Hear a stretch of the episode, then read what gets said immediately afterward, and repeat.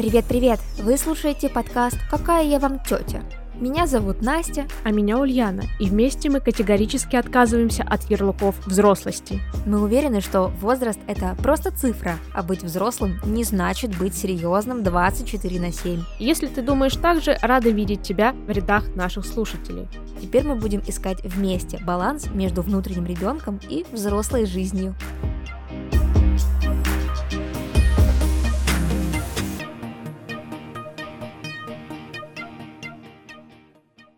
Доброго вечерочка. Приветствую. Как настроеница? Настроеница имеется. Я заметила, что мы с тобой записываем все выпуски какой-то уже, если не глубокой, но ночью. Сумеречные животные активные только по ночам. Ну ничего, э, в этом будет наша изюминка, я думаю. Потому что по вечерам получаются самые уютные разговоры. Представьте, что мы сидим на кухне и перемываем косточки всем.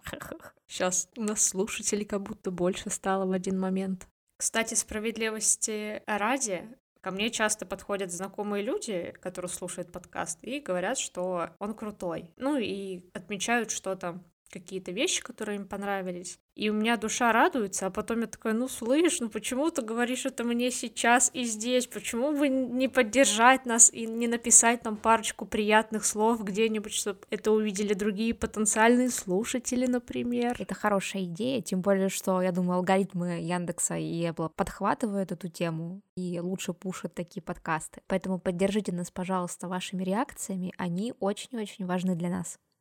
Ну что, Погнали, рассказываем быстренько, что произошло интересного у нас за эти две недельки. У меня была одна приятность, связанная с моим пожилым возрастом. У нас в городе есть рюмочное или место, короче, где собираются прям подростки, тусят. И в чем смысл? Мы заказали такси, адрес стоял суши-бара, ну и место, где это рюмочное. И мы когда подъехали, такси спрашивает, вас к невинности, а невинность это тот самый бар. И я такая думаю, я выгляжу как человек, который может попасть в невинность, типа я не выгляжу старой, и мне так стало приятно. А я хочу поделиться, у меня, короче, будет такой, знаешь, типа сериальный ликбез. Мы посмотрели два классных фильма с Ромой. Первый называется «Быстрее пули», там, короче, Брэд Питт в главных ролях про наемного преступника, он там вора играет, которому дали задание выкрасть кейс. Кейс находится в скоростном поезде в Японии, по-моему, если не ошибаюсь. И суть в том, что он думает, что это очень простая, короче, задачка, пытается украсть этот кейс, а оказывается, что весь этот поезд кишит какими-то наемными убийцами, киллерами. Короче, фильм просто офигенский, он местами очень смешной, местами такой хороший прям триллер, очень сильно отдающий тарантиновскими вот э, фильмами. И там, короче, в эпизодичке играет э, Сандра Баллок и Ченни Ченнинг Татум. А потом мы посмотрели второй фильм, который называется «Затерянный город». Там в главной роли играет э,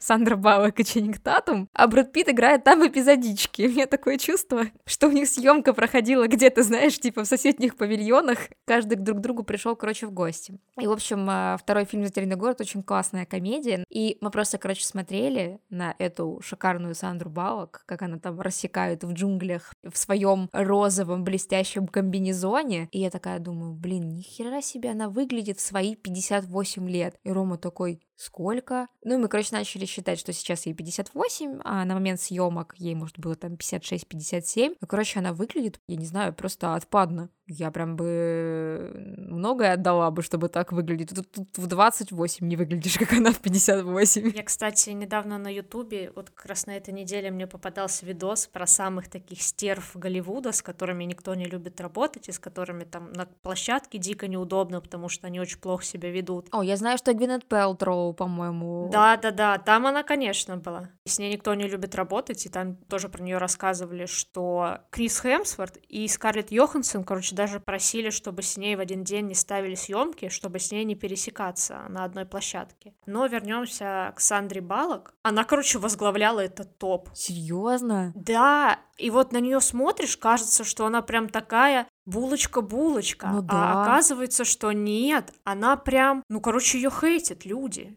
Типа, как только выключается кадр, она прям всех за яйца держит. Ничего себе львица, тигрица. И знаешь, кто еще был в этом топе? Ну-ка. НХ, то есть. Се- Да ладно! Да, и причем она была, знаешь, не с той стороны, что она вот жесть какая стерва, и с ней невозможно, а то, что она душнила. Как там рассказывают, такой лютый синдром отличницы, что она обязательно должна показать, что она лучше всех, она всех поправляет.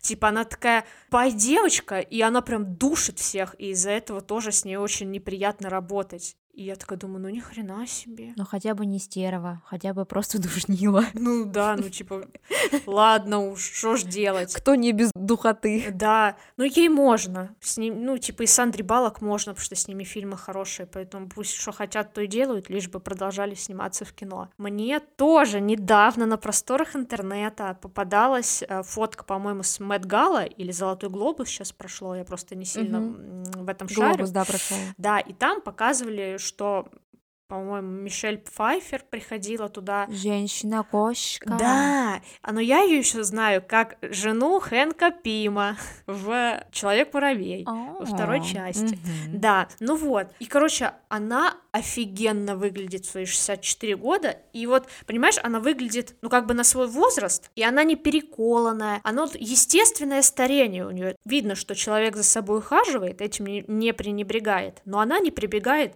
вот этому изнасилованию лица натяжками, уколами, филлерами и так далее. Следующий пост, который там был, про Мадонну, которая тоже туда пришла, и вот она выглядит ужасно. А ей тоже 64 года, и вот это человек, который просто попал в какой-то токарный станок, просто кукла Чаки. И ты думаешь, А ты про Мадонну вообще читаешь про нее новости, нет? нет, Потому что, короче, мне кажется, что у Мадонны какой-то такой, знаете, вот э, как будто она застряла головой в в жопе. 20-летнем возрасте, ну или там, да. А, Если ты зайдешь в ее инстаграм, то ты увидишь, что у нее, вы знаешь, в голове невольно не хочется, конечно, падать вот в эти крайности и серии говорить, что в 60 лет неприемлемо снимать вот такой-то контент, тебе же не 20. Но вот ты посмотришь на ее инстаграм, и у тебя возникнет именно вот такие мысли, что женщина, ну куда вы лезете? Ну типа хочется вот так сказать. Женщина, наденьте трусы. Вот ты смеешься, а там типа примерно этот комментарий подойдет. Типа, как там сейчас модно говорить? Либо трусы надень, либо крестик сними, или что-то такое. То есть типа того, вот у нее очень э, не сходится контент с ее возрастом. И у многих, э, ну, по крайней мере, на Западе, да, это вызывает какой-то диссонанс, потому что все-таки ей уже и- даже не 30, не 40, и даже не 50, вот, а 64. да, и ведет она себя крайне эпатажно, чем публику будоражит, вот. Но в целом, мне кажется, что, конечно же, медийные личности, они, возможно, заложники своего положения, потому что даже ради интереса мы с подругой э, недавно пытались составить топ, короче, крашей до 30 лет, именно мужских. Потому что проблемы с крашами после 30, их нет. Там, э, пожалуйста, подходи, разбирай, типа, знаешь. А до 30, ну, вот Тимати Шаломе как бы возглавил этот список, и как будто бы он на нем и закончился. Ну, еще Арсен. Арсен? Ну, это этот из Монескин. Ну, просто он, когда бреется или какую-нибудь херню со своей прической делает, он сразу становится Суреном, Арсеном. Поэтому я его так и называю. И почему-то я думала, что Это, ты... это герой нашего Да, прошлого да. выпуска. Я почему-то думала, что ты в курсе моих этих обозначений, но сейчас он опять что-то как психушки обрился на лысо, поэтому в крашу он точно не попадает. Но если ты посмотришь на женскую половину, то как раз-таки вот среди девушек очень много красивых э, медийных личностей, там, до 30. И я подумала, каково это вот, э, ну, условно, той же Сандре Боллок, Дженнифер Энистон, да, вот этим вот э, женщинам, которые были в свое время секс-символами, закатываться. Укатываться, как это сказать? Скатываться, затягиваться, Утягиваться, скругляться, распластываться. уходить. Ну вы поняли, быть вытесненными более молодым и свежим поколением. Ну, это неизбежно. Ну да, мне кажется, что поэтому, может, они еще так отчаянно, а может, и не отчаянно цепляются за красоту. Вот это вот. Ты знаешь, такой извечный вопрос. Повезло ли Мерлин Монро, что она умерла в 36 лет? Типа никто не видел, какая она старая и страшная. Типа, оп, и все, И легенда, да? выпилилась. Кстати, по бабскую тему про сильных независимых и зависимость от мужчин. Я люблю листать женские паблики. Признание. Ну, не то, что люблю листать, просто они мне в ленте попадаются. А мы еще с психологом в тот раз решили, что не стыдно смотреть беременна в 16 и читать комментарии в женских пабликах.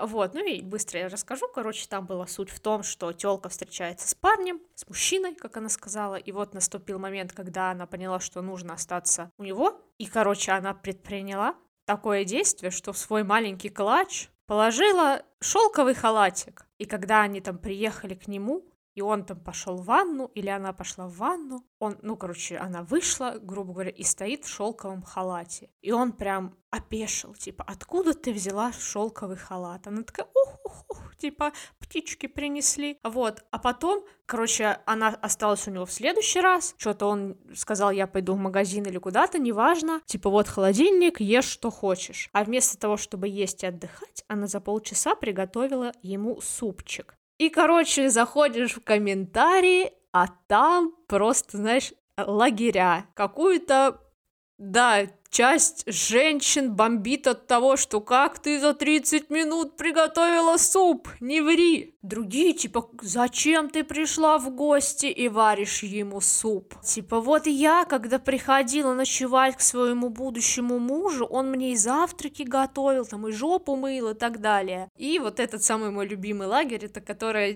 пишет, что только не сделаешь ради того, чтобы выйти замуж. И я, знаешь, такая на них смотрела и думаю, а куда я отношусь? Типа, у меня есть претензия к тому, что тёлка приволокла с собой халат, чтобы выглядеть такой идеальной барышней, которая всегда и к сексу готова, и там, короче, в халате будет ходить, а не в драной пижаме растянутой, типа и суп сварит. И мне вот было интересно, вот она реально такая, или она просто действительно хочет понравиться мужику и показать, что она прям такая кукла Барби, которая, знаешь, была коллекция Барби, кулинарка, и там она тоже стояла в розовом халате, в колпаке. Ну, вообще хороший вопрос. Мне кажется, что нужно отмотать пленку назад э, и типа подумать, э, какими были мы, в том числе там на первых свиданиях, не хотели ли мы казаться какими-то красивыми, в этой ситуации у меня претензия была не столько к халату, например, сколько к супу сваренному. Вот. Э, потому что если вы не живете вместе, просто тебя оставили в квартире подождать, и ты готовишь другому человеку, это странно. К халату у меня претензий нет. У меня в голове это так, да, женщина хочет выглядеть э, красиво, желанно и сексуально. А там уж мы не знаем, понимаешь, что в ее голове. Может быть, этот халат нужен ей, чтобы чувствовать себя сексуальной для самой себя. То есть, может быть, этот халат придает ей каких-то сил или уверенности в себе, или она знает, что она в нем выглядит более красиво. Она же наверняка вот побрила ноги, и, наверное, каждая девушка перед таким свиданием побреет ноги. Надеюсь. Надеюсь, а почему нет? Типа, знаешь, можно же было бы и не побрить их. То есть, э, это такой парадокс, мне кажется, из э, крайности в крайность. Если ты бреешь ноги, условно надеваешь кружевное белье, то почему бы и не взять с собой шелковый халат? Прикольный момент именно про понятие сексуальности так выясняется, что оно у каждого свое, потому что, знаешь, раньше, ну, даже не знаю в каком возрасте и не могу точно сказать, от чего это зависит, но мне кажется, у многих был стереотип, что вот обязательно должно быть сексуальное кружевное белье. Это прям залог ощущения себя гиперсекс-бомбой. А потом а помнишь, наш диалог, когда нам было лет по 16 или 17, и мы смотрели «Сплетницу», mm-hmm. а, и мы такие, типа, думали, что все как Чак Бас Ой, тащатся да. по этим подвязкам, да, типа, да, на чулках. все такое. Да-да-да, а жизнь, она не такая. Да, а жизнь, она другому нас научила. Ну вот, и вот по факту мне даже как-то давно тоже попадалась информация, что человек себя вообще в разных моментах ощущает сексуальным. Скажем, кто-то, когда натягивает на себя белье, а кто-то, знаешь, в моменты максимальной естественности. То есть, условно, там был такой пример, что какой-то мужчина сидел на пляже и смотрел просто на океан, и там было не про то, что он рассматривал телок, а просто там были некоторые девушки, кто-то был с детьми, ну, короче, просто, знаешь, так растянулись по пляжу. И смысл был в том, что одна была э, в бикини, укомплектованная до пляжа максимально, и вот она там что-то стояла, выгиналась, э, короче, держала позу, фотографировалась, ну, короче, все, что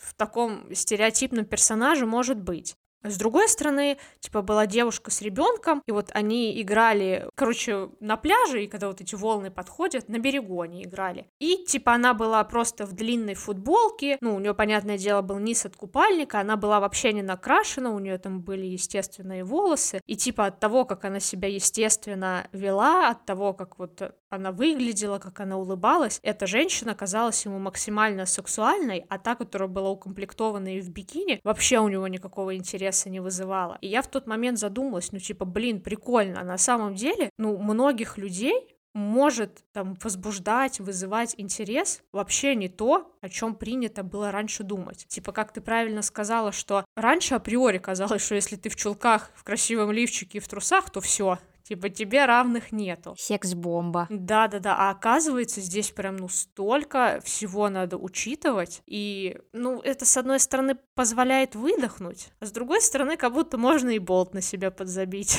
Мне кажется, что вопрос сексуальности это вообще типа очень глубокий вопрос, потому что вспомним в целом о роли женщины, да, следить за домом, там воспитывать детей, потом позже, да, появляется вот эта вот ТВ-индустрия, да, которая транслирует с экранов, что женщина должна быть подтянутая, 90-60-90, вечно улыбающаяся, вечно позитивная, такая прям вот, э, ну, кукла Барби в прямом смысле слова. Почему сейчас стали выпускать кукол Барби таких разноплановых, разнообразных, и худых, и высоких, и толстых, и, там, я не знаю, и темных, и светлых? Потому что за разнообразие, потому что раньше женщине транслировалась одна модель поведения. Будь красивой, будь желанной. Вот. Я даже помню момент, короче, у нас э, в универе был препод, он э, толкнул как-то речь на паре, что вот, девочки, пока вы сидите здесь и учитесь, э, никому не нужное образование получаете, там, наружу, мужиков расхватывают, девочки помоложе, поумнее, чем вы.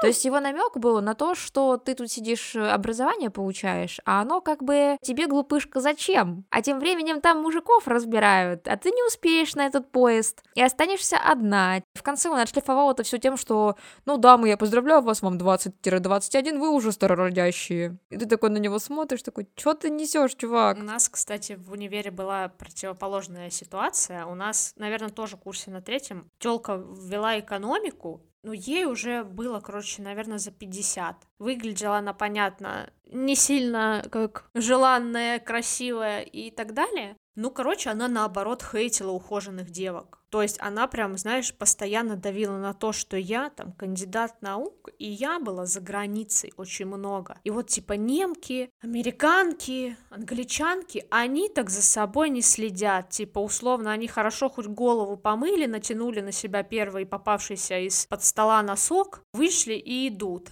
А наши типа марафетятся, ну там, понимаешь, прямо она не сказала, что как проститутки, но смысл был такой, что вот выйдут, губы накрасят, волосы расчешут, нарядили согласились и пошли непонятно для чего. Я думаю, ну тогда мне уже хватило ума подумать, что она просто ущемленная. И я думаю, вот это хороший вывод я сделала. Какой он был правильный, какой я умный себя тогда чувствовала, боже мой. Но, в общем-то, к чему? Что женщины так или иначе жертвы секс-индустрии, я имею в виду вот всех вот этих вот транслируемых образов. Даже вспомните советские энциклопедии, помнишь, а, где типа, как должна вести себя жена, когда встречает мужа, uh-huh, там, uh-huh. улыбайся, причешись, детей одень там э, в чистые... И выгони.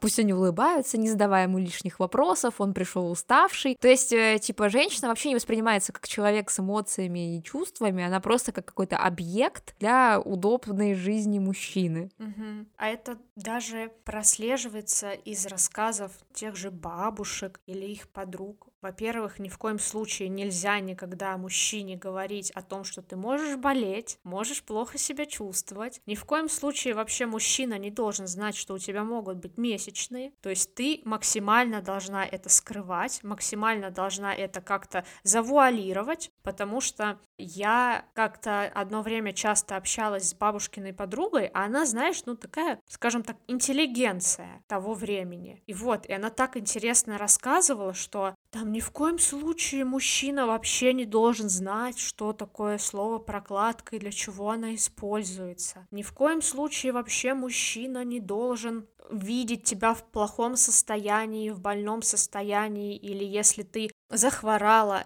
и должна его как-то попросить тебе помочь. Нет, ты все это должна делать сама. И причем она была замужем, вот эта женщина, там, за прокурором, потом за очень каким-то там большим военным. И так было интересно смотреть, что она от мужа к мужу протаскивала все вот эти стереотипы, и все мужья ей изменяли все равно. Вот. И она еще рассказывала историю про женщину, которая так боялась показаться мужу в плохом состоянии, что это из разряда, знаешь, вот это прям клишированная история, когда она встречала мужа там с макияжем, с укладкой, потом муж ложился спать, она ждала, что он засыпает, шла в ванну, смывала макияж, снимала там... Ну, прям как в «Миссис Мейзел». Да, да, вот и на самом лю- деле люди так жили. И потом она просыпалась за час до того, как проснется он, чтобы успеть накраситься, чтобы успеть себе сделать укладку, красиво одеться и успеть приготовить ему завтрак. И вот эта женщина прожила так с мужем всю жизнь. И я думаю, как она не чокнулась, это просто какое-то чудо.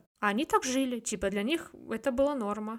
Это знаешь, вот как э, я, короче, этот прочитала, помнишь, тебе рассказывала книгу Нагоски э, «Выгорание», вот, и там э, целая глава посвящена женщинам-донорам. То есть там в целом рассказывается, что психолог Кейт Ман, кажется, в общем, делит общество на такой типаж, что есть доноры, а есть индивидуумы. И индивидуумы — это условно личности, которые развиваются, которые берут в этой жизни все, что хотят, знаешь, там идут вверх к цели, и, как правило, это мужчины. И есть э, доноры, то есть это те, кто отдают себя, свои, свою энергию, свою силу, ну, условно, на алтарь реализации этих самых индивидуумов.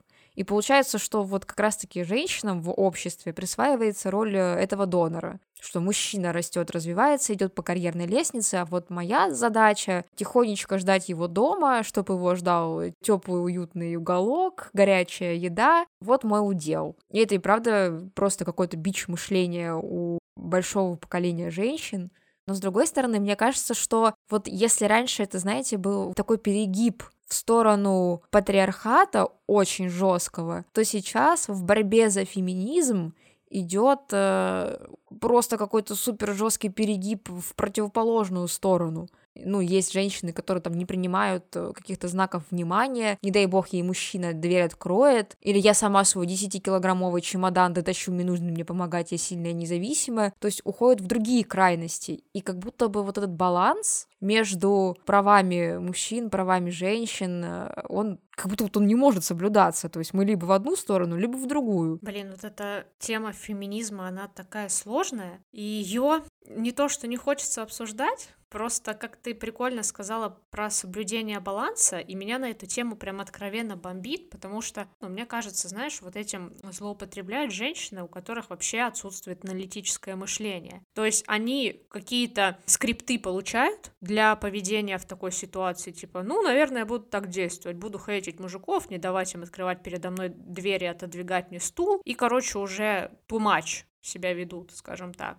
Они не понимают, когда можно отстаивать какие-то права на развитие прав женщин, а когда уже какой-то перегиб, который не то, что права женщин отстаивает, а который просто уже выглядит как какой-то цирк. Не нужно тянуть все на своих плечах, и твоя сила и независимость, она проявляется не только в том, что ты можешь сама шкаф собрать и условно диван на пятый этаж занести, а как бы и в других вещах тоже. И то есть нет ничего зазорного в том, чтобы существовать существовать в тандеме с мужчиной и точно так же нуждаться, скажем так, в нем, как в опоре. Точно так же, как в какой-то момент он может нуждаться в тебе, как в опоре. То есть это вот должен быть как раз-таки компромисс, скажем так, в отношениях между мужчинами и женщинами, и без перегибов в какие-то стороны. Кстати, если вернуться опять к вопросу про портрет идеальной женщины, опасно еще в той модели поведения было то, что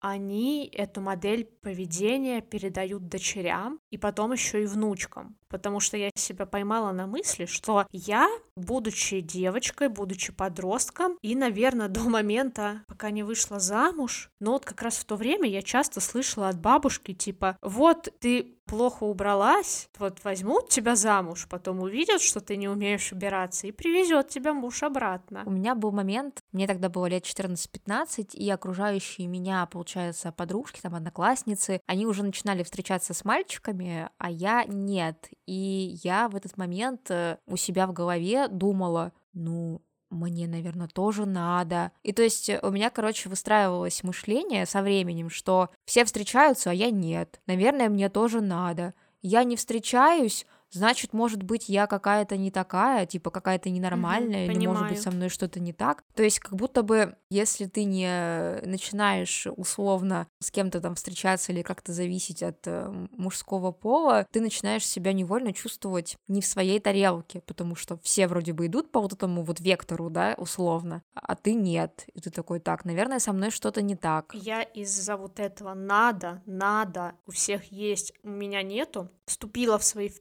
первые отношения и считаю это прям, знаешь, одной из главных ошибок в своей жизни. Вот этот отрезок времени и все, что там творилось, и как я туда пошла, хер пойми зачем, а не было бы вот этого стороннего поведения сестер, подруг, одноклассниц, все разговоры о парнях, то, что ты там в школе уже должна с кем-то встречаться, да жила бы я нормально и ждала бы своего момента, пока мне не попадется нормальный человек. Но из-за того, что типа надо, надо, у всех есть, а у меня нет, и действительно ты как говоришь, я, значит, не такая, я некрасивая, я не привлекательная, я неинтересная, и для того, чтобы доказать в первую очередь себе и другим обратное, ты уже, знаешь, вот Пресвятая Троица, помоги пристроиться, а потом тебя пристроили так, что ты думаешь, лучше бы я себя чувствовала никому не нужной, некрасивой и нежеланной, чем ввязываюсь в какие-то проблемы. Почему девочкам просто не говорят, что всему свое время, да, ни на кого не смотри, ни на кого не оглядывайся, чувствуй, как комфортно тебе. Ведь и правда, вот все вот это вот, оно как бы не говорилось, может быть, где-то прямо, но ты просто на тебя давит,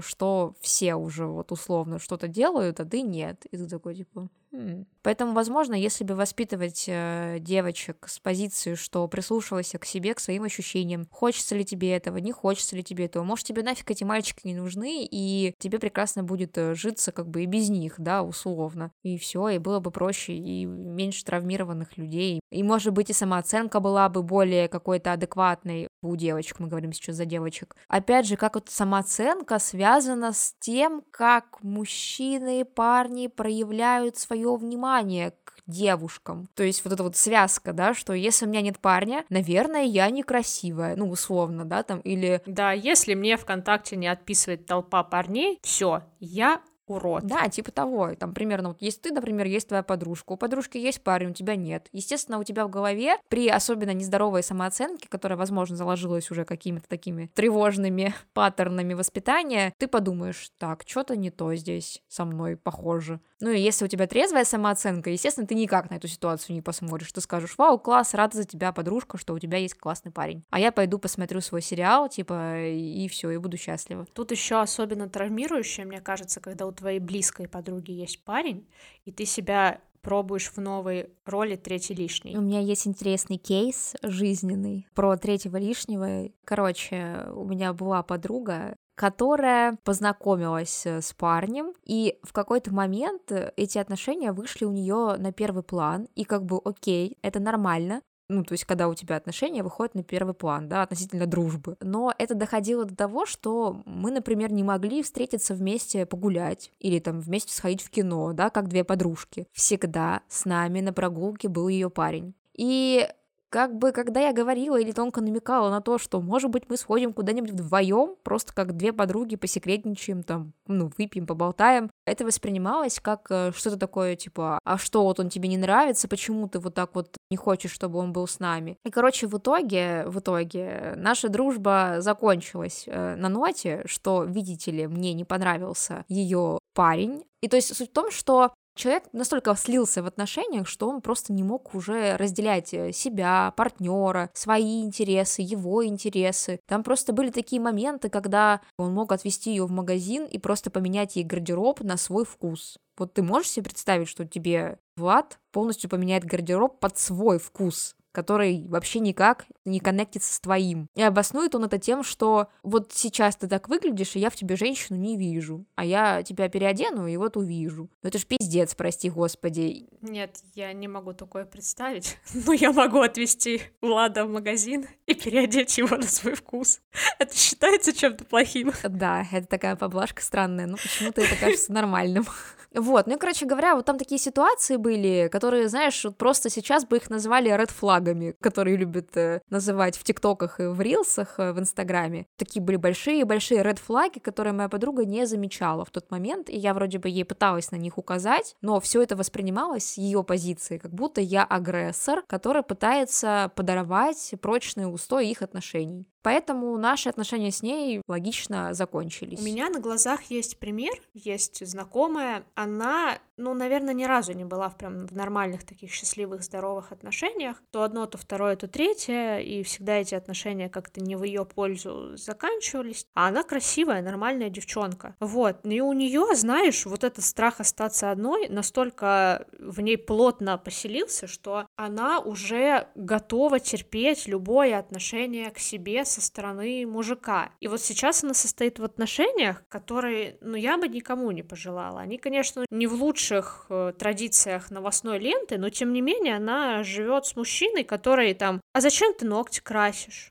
А зачем ты брови себе сделала? А зачем ты на ресницы ходишь? Ну, короче, знаешь, вот такие вопросы, которые сразу, ну, дают понять, что у чувака проблема с самооценкой. Для кого это ты такая красивая? Да, да. И у меня от чего еще сильнее больно становится, не один такой пример на глазах, несколько. И все это у таких нормальных здоровых, красивых девчонок, добрых, ну классных, да, действительно, что это прям еще большие вопросики вызывает. А когда ты начинаешь копать в модель поведения, которую им закладывали мамы или бабушки, выясняется, что это оттуда идет, что по факту тебя воспитывали терпилой, которая должна там угождать мужику, сварить ему обязательно борщ, не противоречить ему, если он так сказал, так и будет. И в принципе, что самое для меня непонятное и тоже неприятное, для них такое поведение, оно норма. То есть, если он так себя ведет, значит, он прям ух по-мужски. Я просто думаю, закладывают модель поведения, что ты терпила, да, то есть получается, что женщина условно должна держаться одного мужчины, иначе если она его упустит, то все. Про то, что вот как раз-таки условно идею, которую пытался заложить нам э, препод в универе, что типа беги, хватай, там четыре конкурентки на одного парня, вот если сейчас ты упустишь его, щух, сметут и не заметишь, так что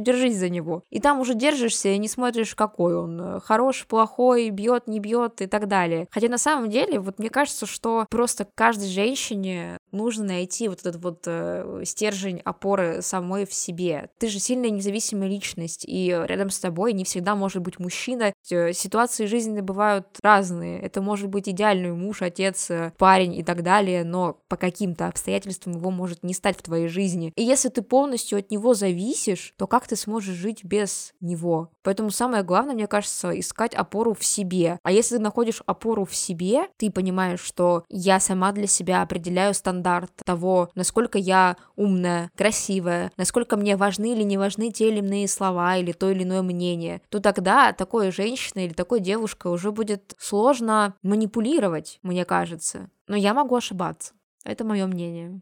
В целом, посыл такой, что если вы беретесь за воспитание другого человека, вне зависимости, какого он пола, будьте уверены, что вы в состоянии воспитывать другого человека. Блин, кстати, знаешь, я вот просто, извини, ты делаешь этот вывод, а я вставлю ремарку, ведь, ну, не, же со, не со зла же это делают бабушки там и мамы, да, условно, они же не понимают, что это плохая установка, они думают, что наоборот, это правильная установка, которая поможет тебе в жизни комфортно устроиться.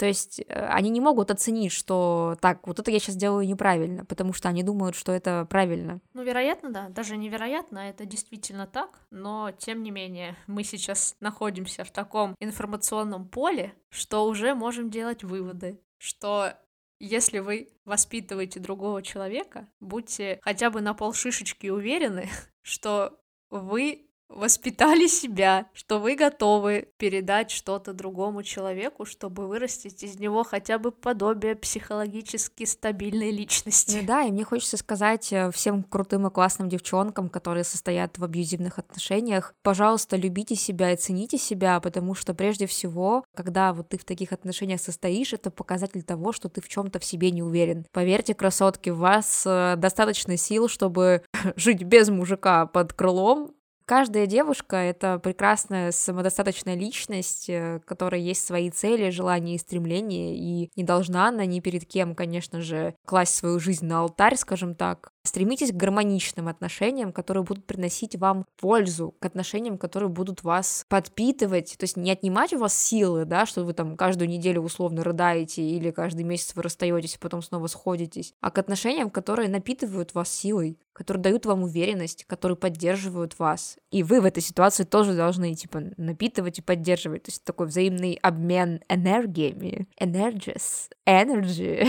Да, то есть, э, мне кажется, вот э, в эту сторону стоит смотреть. Я не знаю, как ты это смонтируешь, чтобы это не выглядело как вот это, знаешь, дебильная бабская мотивация. Я не хочу, чтобы это выглядело как дебильная бабская мотивация. Я хочу, чтобы просто каждая девушка нашла в себе силу, вот и все, и не думала, что она зависит от кого-то. Мне, знаешь, очень нравится фраза, она, ну, популярная, не знаю, откуда она идет, но я ее первый раз услышала или увидела у Меган Маркл. Она короткая, и она прям мне очень нравится. Она звучит как «тебя достаточно». И я ее так люблю, что мне кажется, она прям вот этой своей емкостью очень много в себе содержит. Да, и правда классная. Кстати, я не знаю, оставлю это или нет, но я тут открыла книжку, положила ее закладочкой рядом, пришло время. В общем, если помните, я буквально недавно, пять минут назад говорила про книгу «Выгорание» на Госке, вот, и про то, что есть люди с синдромом донора, которые отдают свою энергию на благо других людей. Вот, здесь есть четыре тезиса, я бы хотела зачитать, а вы там у себя в голове ответьте на них